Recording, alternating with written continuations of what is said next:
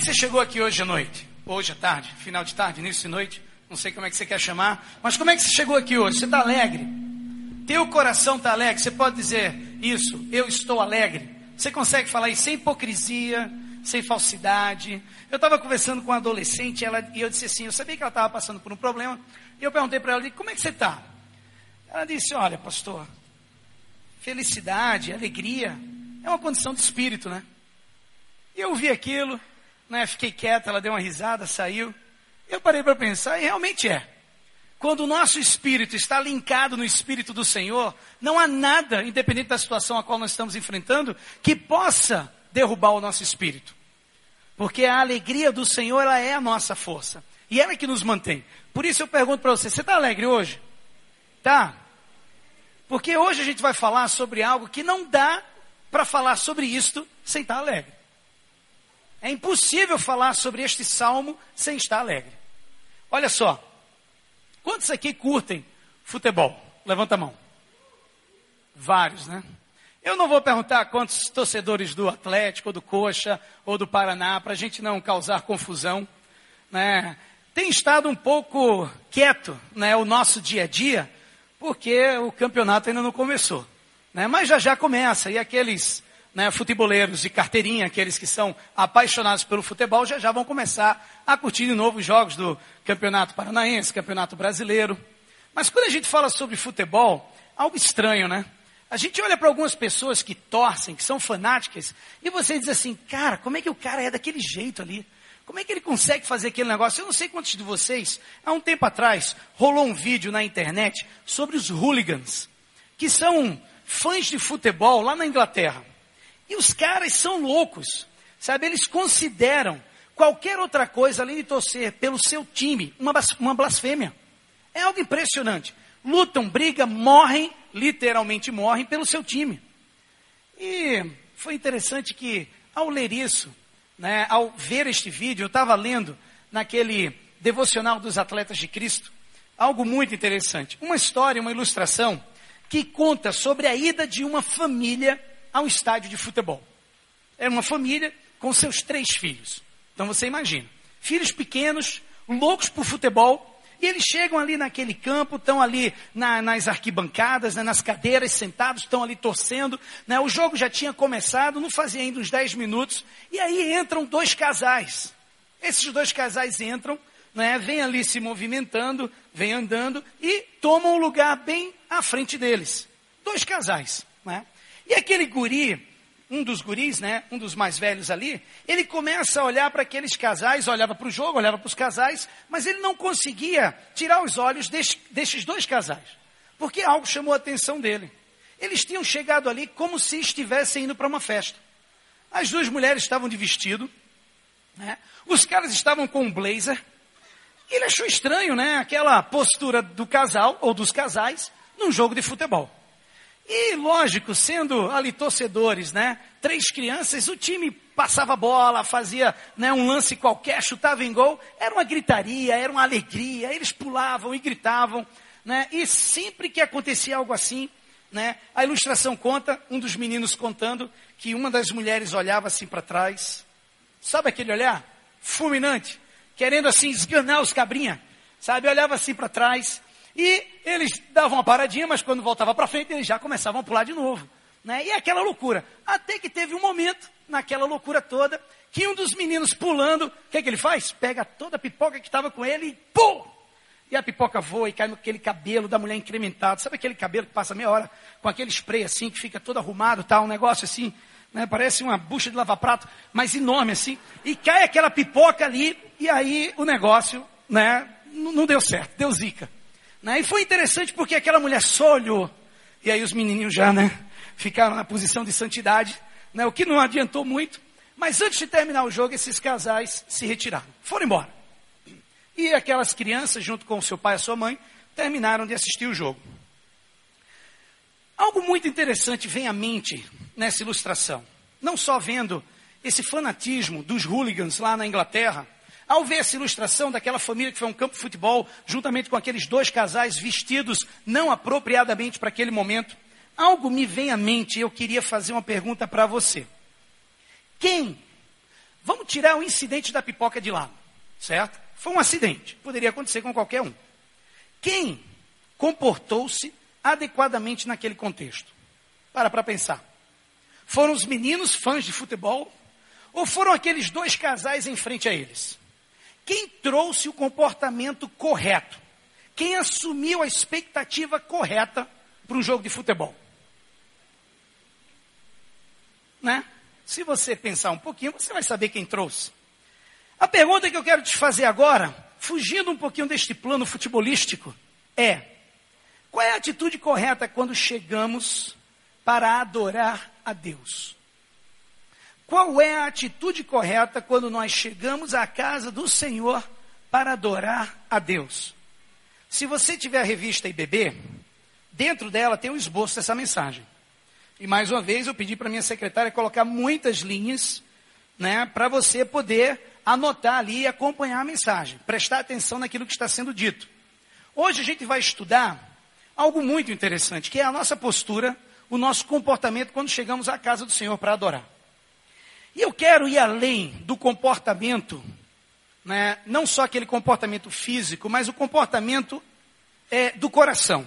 Não só aquele, né, a, a postura, mas aquele comportamento que atinge lá o coração, a tua realidade. A gente aqui poderia falar, né, e nós já falamos no passado, sobre o comportamento que temos que ter, por exemplo, com os nossos filhos. Você já viu coisa mais irritante do que a gente está pregando? Ou você está ouvindo a pregação e tem uma criança correndo aqui na frente? É muito irritante isso.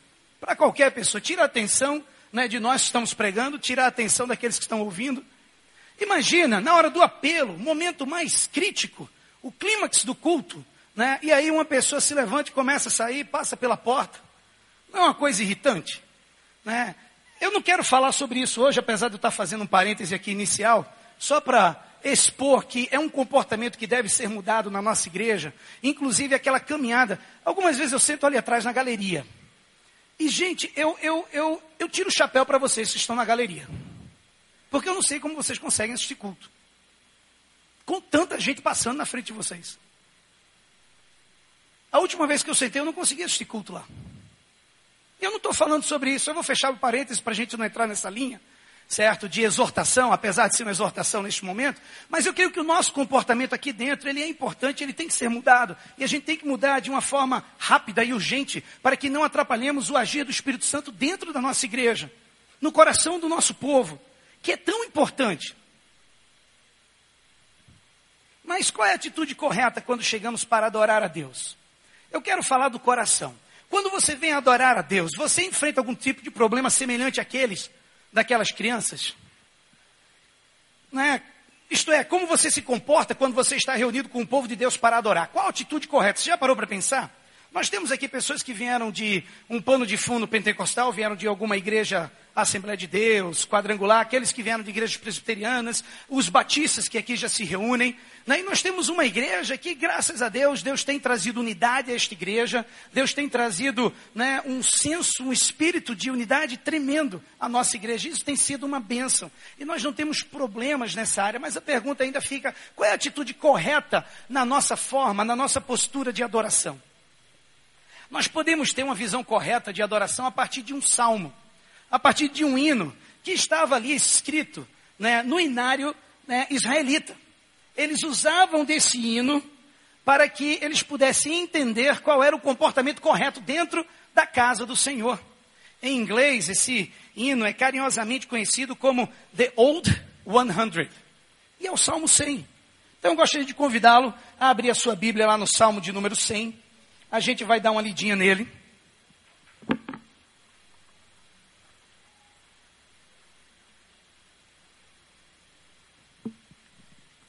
Este salmo ele é bem curtinho. Mas você já viu aquela salsicha alemã? Conhece salsicha alemã? Que ela é estufada assim. Eu não sei como é que eles conseguem colocar tanta coisa ali dentro. É esse salmo. Esse salmo ele é pequenininho, mas você vai ficar impressionado quantas verdades você tira princípios da palavra de Deus para a adoração no culto. Olha só que salmo tremendo. Ele começa algo assim, começa com algo muito legal, que é o versículo 1 e 2. Sabe por quê? Porque um salmo, é, quando ele é um salmo de louvor, como é o caso desse salmo 100, Salmos de louvor, geralmente, eles tendem a alternar com informações, com ensinos. Então, esse aqui, ele traz três ensinos básicos. Instruções sobre como adorar, uma chamada à adoração e as razões para a gente fazer, para a gente adorar a Deus. Então, os versículos 1 e 2, ele vai justamente tratar do como. Como devemos adorar a Deus. O versículo 3, ele trata do, ó, aqui está o porquê. É por causa disso que nós adoramos ao Senhor. O versículo 4 faz um outro convite à adoração e nos diz ainda como fazê-lo. E o 5, ele volta e diz o porquê devemos adorar o nosso Deus. Você está pronto? Você encontrou? Talvez tenha alguém aí que esteja sem a Bíblia perto de você. Por favor, compartilhe com ela para que todo mundo possa acompanhar. Mas diz assim a palavra do Senhor no Salmo 100: Aclamem o Senhor todos os habitantes da terra. Prestem culto ao Senhor com alegria. Entrem na sua presença com cânticos alegres. Reconheçam que o Senhor é o nosso Deus. Ele nos fez e somos dele. Somos o seu povo e rebanho do seu pastoreio. Entrem por suas portas com ações de graças e em seus átrios com louvor. Deem-lhe graças e bendigam o seu nome versículo 5: Pois o Senhor é bom, e o seu amor leal é eterno, e a sua fidelidade permanece por todas as gerações. Como você se comporta quando você se reúne para adorar? Versículo 4 menciona o entrar por suas portas. A imagem aqui apresentada é de um israelita no Velho Testamento, um adorador, entrando, vindo através dos portões do templo, e entrando para os átrios do complexo do templo, do templo, onde o povo estava reunido para adorar o Senhor. Este salmo é sobre pessoas se reunindo. As instruções sobre como essas pessoas deviam e devem adorar ao Senhor. E o que, que eles devem fazer? Olha o versículo 1, você está pronto aí?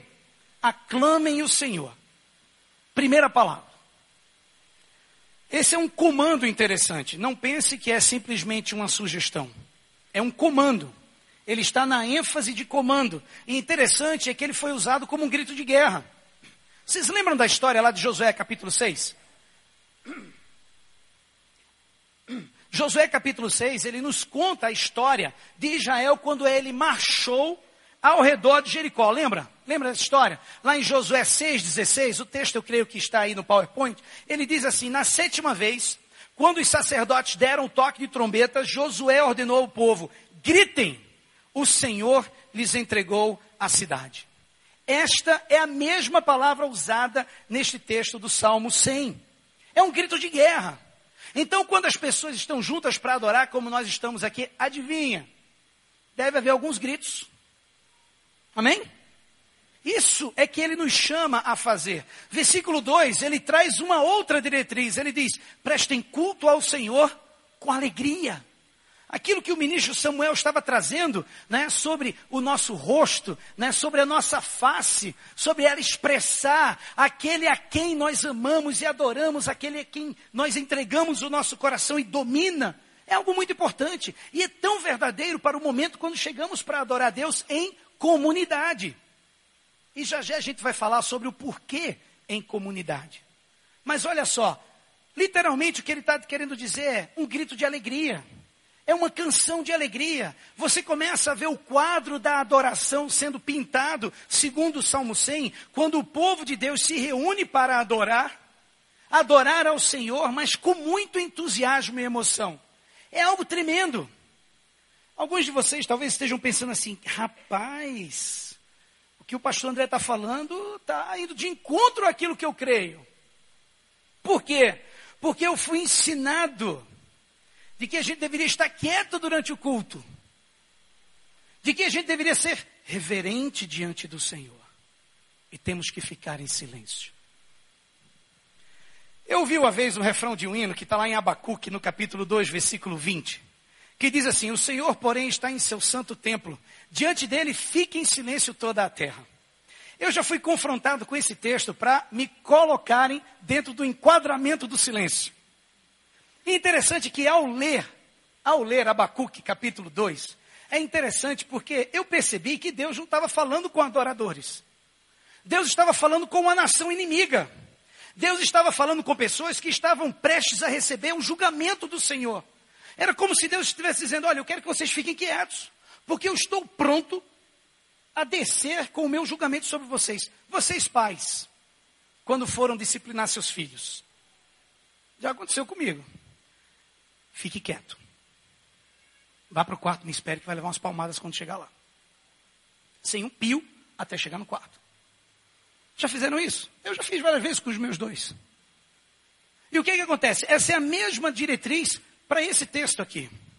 É interessante que muitas pessoas também usam os salmos. Mas, pastor, olha, nos salmos tem algumas declarações sobre o silêncio. Que o silêncio é que nos ajuda a guiar na adoração. E olha, nós estamos na juventude lendo os salmos. Desde o lançamento do Clube da Bíblia o mês passado, até depois da viagem missionária para o carnaval, nós estamos lendo os salmos. Do Salmo 1 até o Salmo 150. Inclusive, se você ainda não está lendo, ainda há tempo de você fazer ali a sua inscrição no Clube da Bíblia, começar a ler. Se você é jovem, adolescente, pode fazer a sua inscrição e você basta ler dois quadradinhos daquele por dia, porque você vai terminar junto com a gente lá depois do, da viagem missionária, que é o Carnaval. Na viagem missionária, até o Carnaval de 2016, nós vamos ler toda a Bíblia. Então é algo que nós estamos vibrando por isso, ler a palavra do Senhor. Mas interessante é que, checando o livro de Salmos, e muito interessante, né, a gente via realmente algumas declarações de silêncio.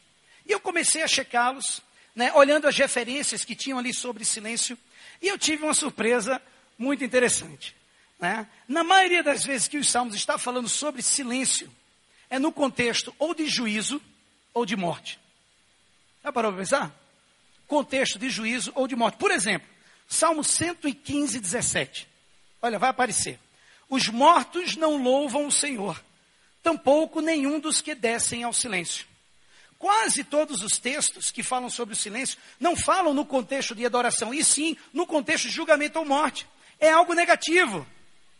Isso quer dizer que o silêncio é inadequado à adoração de forma nenhuma. Não, não é isso que eu estou querendo dizer. Porque há momentos, sim, em que nós precisamos estar em silêncio diante do Senhor para ouvir. Há momentos em que precisamos estar em silêncio para refletirmos sobre o que temos lido, sobre o que aprendemos. Mas o objetivo é que, uma vez que nós façamos isso, nós devemos ali nos soltar em exuberância e entusiasmo na adoração. Sabe por quê? Porque ao lermos a palavra do Senhor, não faltam razões para que louvemos ao nosso Deus. E louvemos com tudo aquilo que somos e tudo aquilo que temos. Costumamos sempre dizer aos nossos filhos na igreja, né? E eu acabei de fazer essa exortação no início: olha, fiquem quietos. Fiquem quietos. Mas por que, que a gente precisa reprimir tanto os nossos filhos? Se tem um programa show de bola sendo preparado para eles, direcionado para eles e que você pode levá-los lá. E lá eles vão poder adorar o Senhor segundo a característica dele, na postura que eles têm naquela faixa etária. A gente não precisa estar dizendo isso, porque sabe o que é que isso causa? Isso causa um junior, um pré-adolescente, um adolescente que vem para a igreja ele fica em silêncio. Ele fica tanto em silêncio que a palavra entra por aqui e sai por aqui. Ele fica tanto em silêncio que ele não reage a mais nada. Ele fica tanto em silêncio que ele olha para a fé dos pais e diz: Não é essa fé que eu quero ter.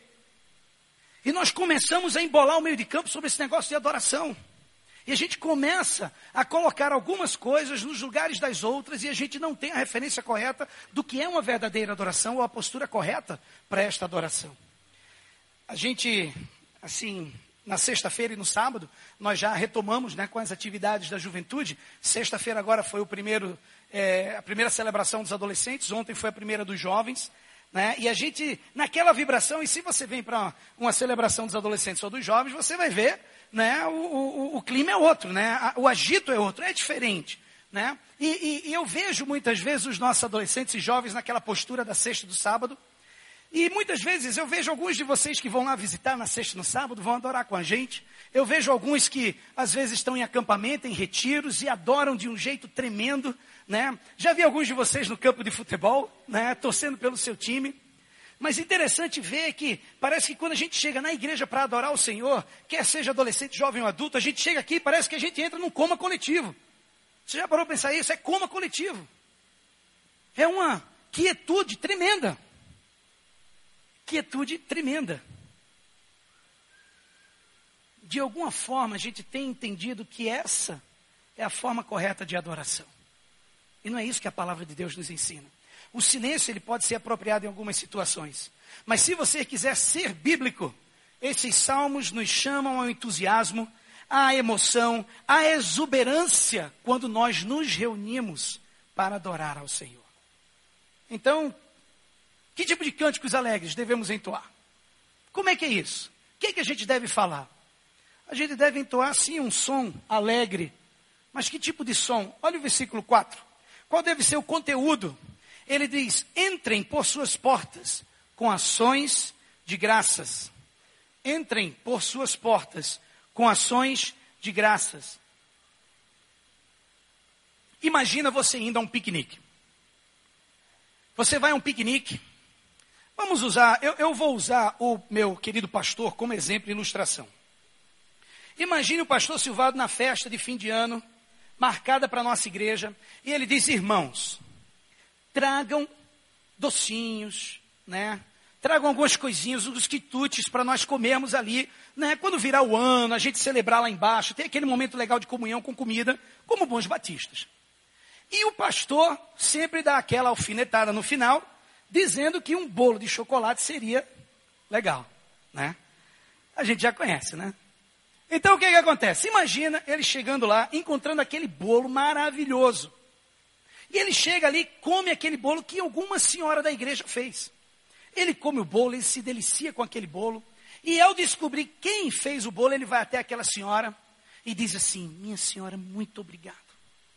Faça quantas vezes mais a senhora quiser.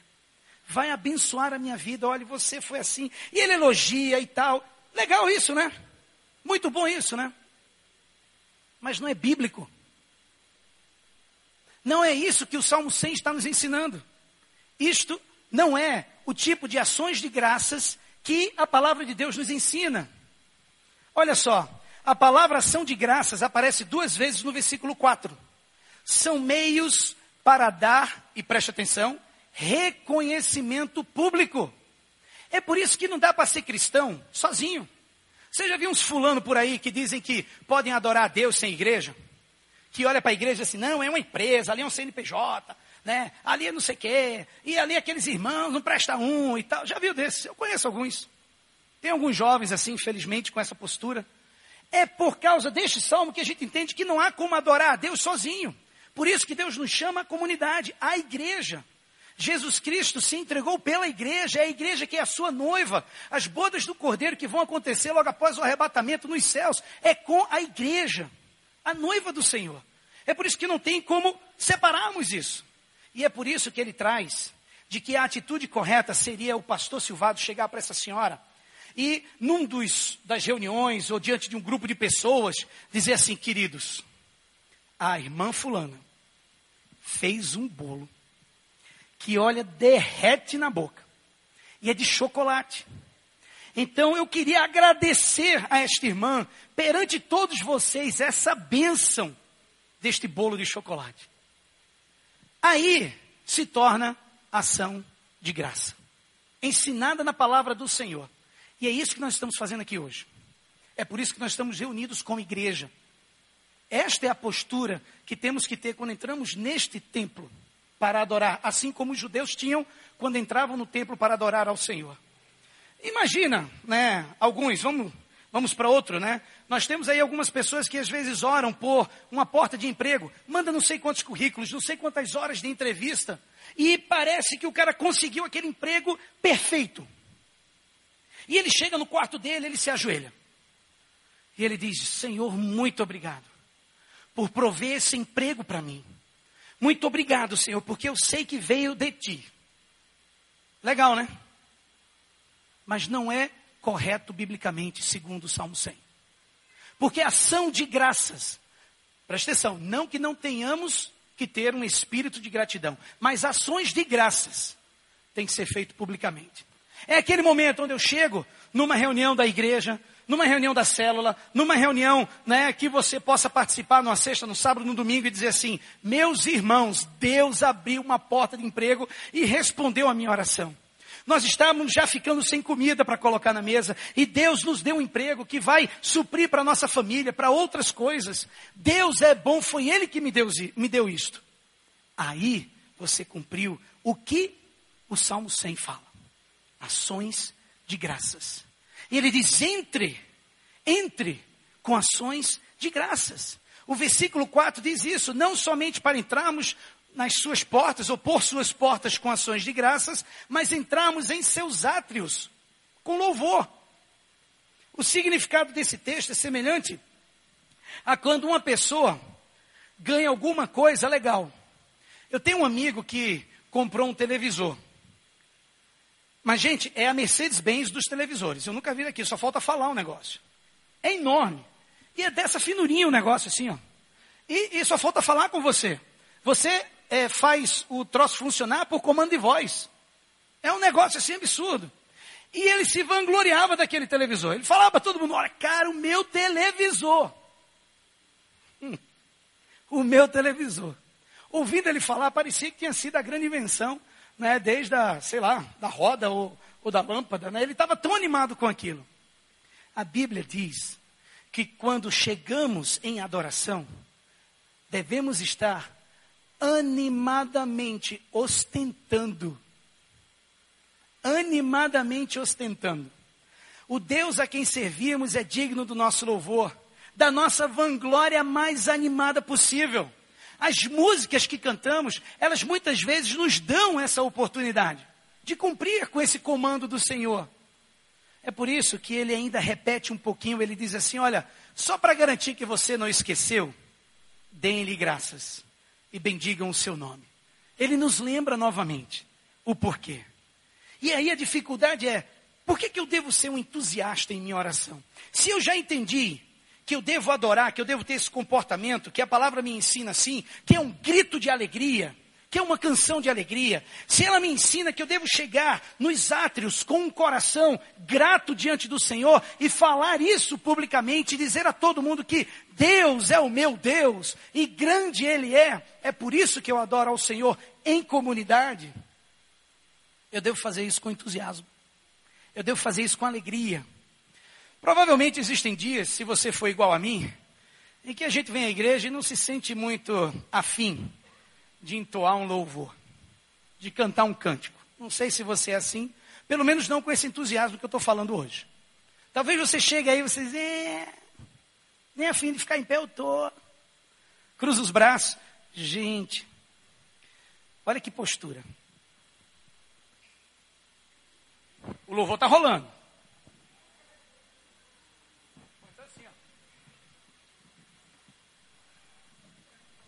É, é, vocês estão rindo, mas é o que a gente vê muitas vezes. E a gente fica falando: será que esse cara louva ao Senhor? Hoje pela manhã o pastor Silvado colocou algo que aí eu comecei a ficar pensando: gente, será que esses que são assim, será que são esses ateus aí que foi comentado hoje pela manhã? Não jogando pesado com essa turma, mas assim, talvez precise jogar pesado para que mudem, né? Mas a, a, a, a, palavra aqui, o que ela diz é que se você não sente essa vibe, essa vibração da adoração, se você não tiver nesse nível de entusiasmo, qual é que vai ser a força motriz que vai te mover? E aí é onde a gente tem que voltar para o porquê, o porquê desse salmo, o porquê da adoração. Olha o versículo 3. Reconheçam que o Senhor é o nosso Deus. Reconheçam que o Senhor é o nosso Deus. A palavra Senhor ali, ela está em letra maiúscula, e quando ela aparece no Antigo Testamento, ela aparece assim porque ela faz referência a Deus e a Vé, ao nosso Deus. Foi Ele quem nos fez, somos dele, nós somos o seu povo. Nós somos as ovelhas do seu pasto, Ele cuida de nós, Ele é o único que nos criou, Ele sabe tudo sobre nós, e esta é uma razão para estarmos animados na adoração a Ele. Isso já bastaria. Mas se não basta, se não basta, se não é suficiente, olha o versículo 5. Olha lá. O que, é que diz? Pois o Senhor é bom. Esse trecho, para mim, é um dos trechos mais importantes desse salmo. O Senhor é bom. Gente, que maravilha. Sabe, talvez seja porque, sei lá, como pastor, eu me depare tantas vezes no gabinete com pessoas que experimentaram a queda que entender a misericórdia do Senhor e a bondade dele para conosco move meu coração. Às vezes pessoas que fizeram caca e estão sofrendo a consequência disso. Ou então pessoas que simplesmente estão sofrendo consequências do decorrer natural da vida humana. e que com um Deus que é bom em suas vidas muda tudo. É impressionante. Eu já estive fazendo funeral, tanto de crentes como de descrentes. Pessoas que conhecem a Jesus, são íntimas de Jesus, e pessoas que não conhecem a Jesus. Interessante aqui no próprio funeral do meu pai. Foi algo muito interessante. Apesar de ser o meu pai, a família toda estava reunida, chorando, claro, a ausência, mas todos na confiança de onde ele estava. E que um dia todos nós iríamos encontrar com ele. Mas o irmão do meu pai, um dos tios que ainda não é crente, que vem relutando e vem é, é, resistindo ao Senhor, estava desesperado. E ali foi interessante que foi uma reação no mesmo lugar, no mesmo funeral, de uma pessoa que tinha a alegria do Senhor, a paz do Senhor, o entendimento do Senhor, a esperança do Senhor, o conforto do Senhor, e um que não tinha nada, nada, nada. É interessante que quando a gente vê isso, a gente começa a entender o porquê que a gente deve se alegrar quando nós lemos que Deus é bom. Deus é bom. Ele é alguém em quem eu posso confiar, que nunca vai me machucar, esse é o tipo de Deus ao qual nós servimos. Eu posso sim ficar animado com isso. Olha, o, o, o versículo 5 do Salmo 100 ainda vai é, em frente dizendo o seguinte: O seu amor leal é eterno. Gente, para para pensar sobre isso. O amor leal dele é eterno. A palavra amor é uma palavra, eu diria, uma das mais importantes nos testamentos. Algumas Bíblias traduzem como benignidade, outras como misericórdia. Eu gosto da tradução amor leal da NVI, porque carrega duas vertentes muito importantes e que devemos estar cientes dela. A primeira é que o salmista, ele declara, ele descreve o afeto que Deus tem, o carinho, a paixão pelo seu povo. Mas não só isso. Por outro lado, essa palavra também é uma palavra de pacto, de compromisso. Algumas pessoas traduzem essa sentença como aliança de amor do Pai para conosco tem um aspecto de compromisso enraizado, enraizado nela. É um poder que o leva, leva Deus a permanecer conosco eternamente. Deus não somente tem um sentimento para conosco, mas ele tem um compromisso que não vai quebrar. E isso é muito fera. Os israelitas no passado, muitos deles gostavam de observar pássaros. E naquela época eles não tinham binóculos, né, não tinham livros que pudessem ajudar nisso, como, sei lá, pássaros do sul da Palestina, alguma coisa assim. Não tinha, não existia isso. Então eles observavam. E dois pássaros chamavam a atenção, e que tem muito a ver com aquilo que a gente está falando aqui. Eles observavam a avestruz, uma ave, é um passarão, né? Uma ave. E eles observavam que a avestruz, ela colocava o ovo dela em qualquer lugar. Até no meio da estrada ela colocava. E apesar dela ser muito rápida e gigante, né? Ela é grandona, os machos podem chegar até dois metros e meio. Mas quando qualquer ataque, qualquer situação surgisse, sabe o que, é que eles faziam? Davam no pé. Corriam. Usavam né, da sua rapidez para, ó, correr e ir embora. Aí adivinha? Abandonava os ovos ali. Ao chegar qualquer tipo de problema, ela corria. E os israelitas detestavam a tal da avestruz. Mas tinha um outro pássaro, uma outra ave, que chamava muito a atenção deles, que era a cegonha. A cegonha, ela colocava os seus ovos, ou ela coloca os seus ovos, né, em penhascos, é, é, em copas de árvores bem altas. Mas algo que chamou a atenção deles é que, independente de um ataque, de um iminente ataque, de, uma, de um problema qualquer, a cegonha permanecia com os ovos dela mesmo que isso causasse a sua própria morte. E isso foi muito interessante, sabe por quê? Porque os hebreus tomaram Rezed, que é a palavra em hebraico para amor leal, e eles pegaram essa palavra, deram uma trabalhada, porque eles queriam dar o um nome à cegonha.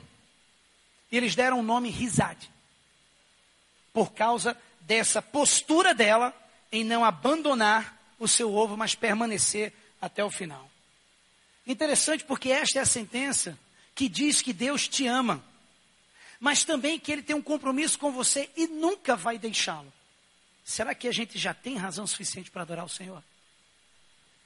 Eu já devo ficar muito animado e entusiasmado por adorar um Deus que é assim. Mas ainda no versículo 5, para a gente finalizar ali o versículo 5, ele diz assim, ó, nós aprendemos que a sua fidelidade continua através de todas as gerações.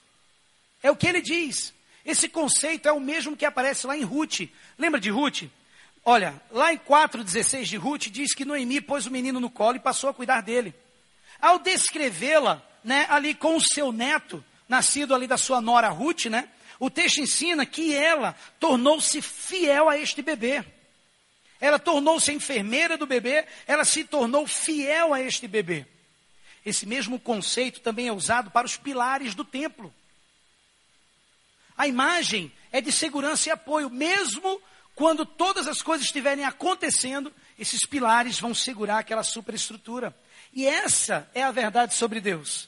Quando estamos em situações difíceis e até mesmo quando somos infiéis, Deus permanece fiel, Deus ainda está lá, é Ele que está lá para nos apoiar, proteger, cuidar. Esse é o Deus ao qual nós servimos e por isso devemos estar alegres.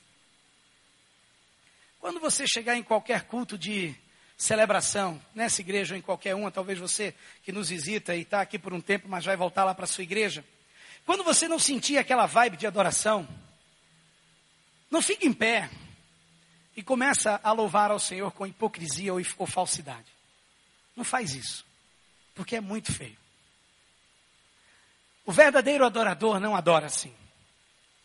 Nas celebrações que pelo menos eu venho e eu não sinto esse desejo de adorar, eu não tento ficar de pé e cantar ou mimicar a canção ou o louvor. Eu não tento trabalhar alguma emoção dentro de mim para de alguma forma eu adorar o Senhor, para parecer um adorador de verdade. Não.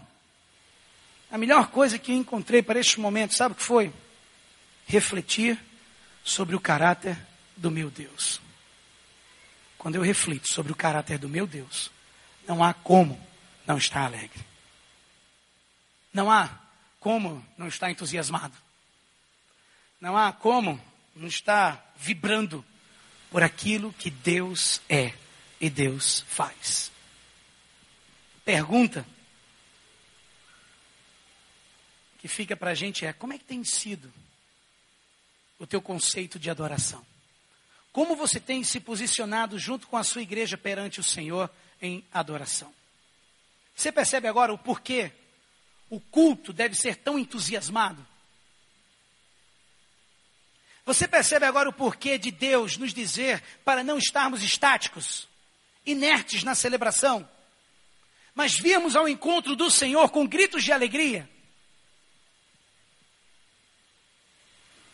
A minha adoração deve ser uma resposta entusiástica a Deus.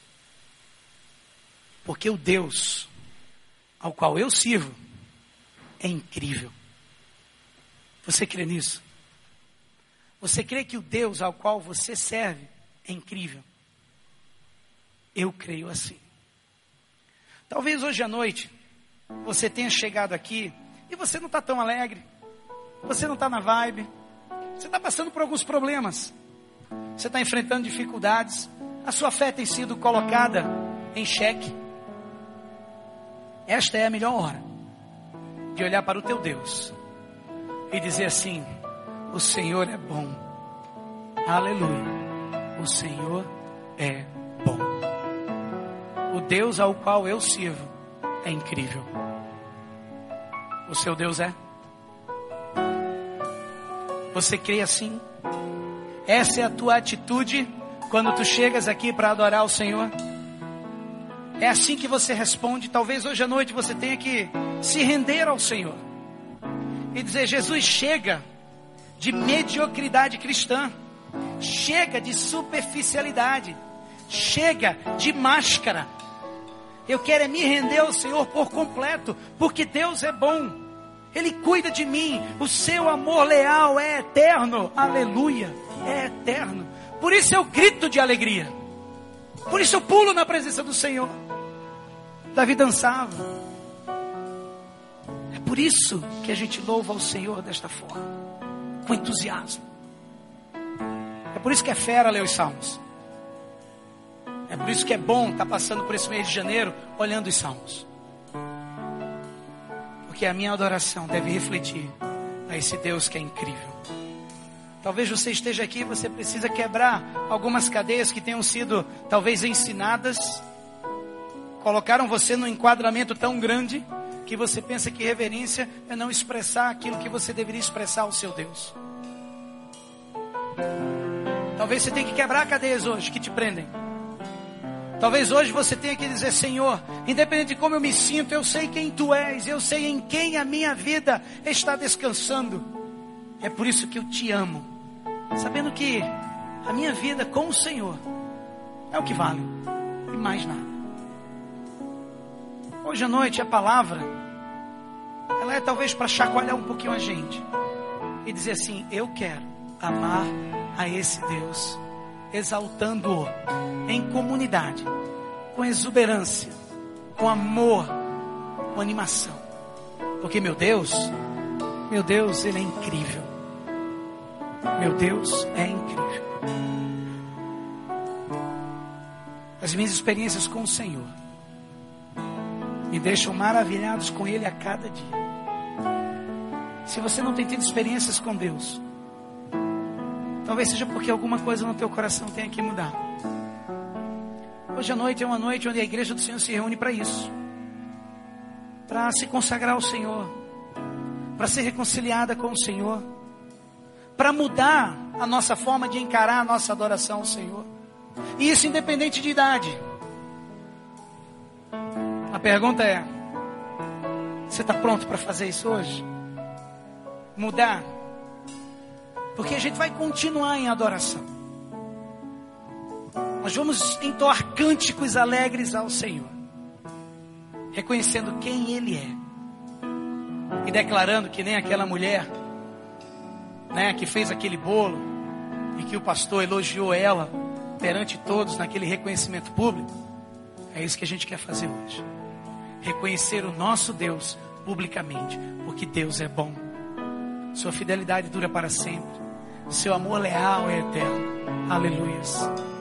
Mais uma vez, o meu Deus é incrível. Seu Deus é incrível. Seu Deus é incrível. Você pode se colocar de pé? A gente vai louvar o Senhor. E o apelo desta noite, o desafio desta noite, não vai ser para você vir aqui à frente, não vai ser para você é, sair do seu lugar e se movimentar por aqui.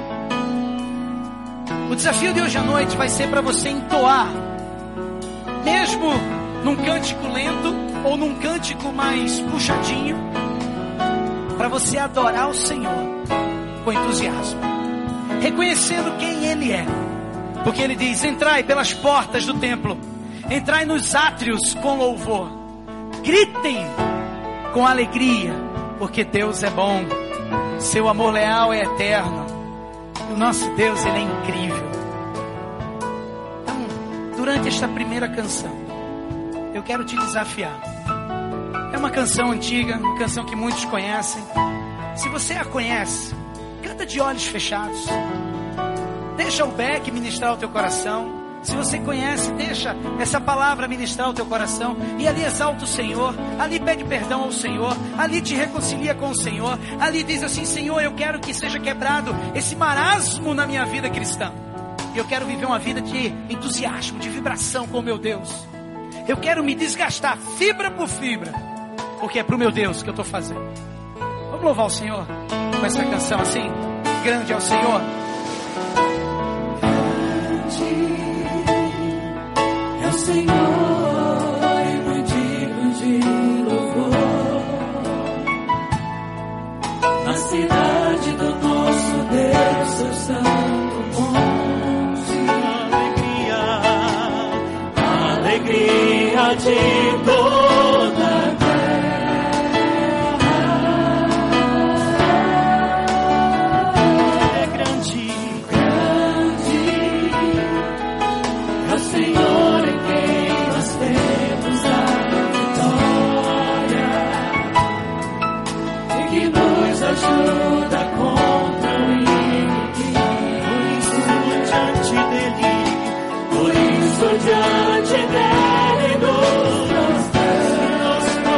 Senhor.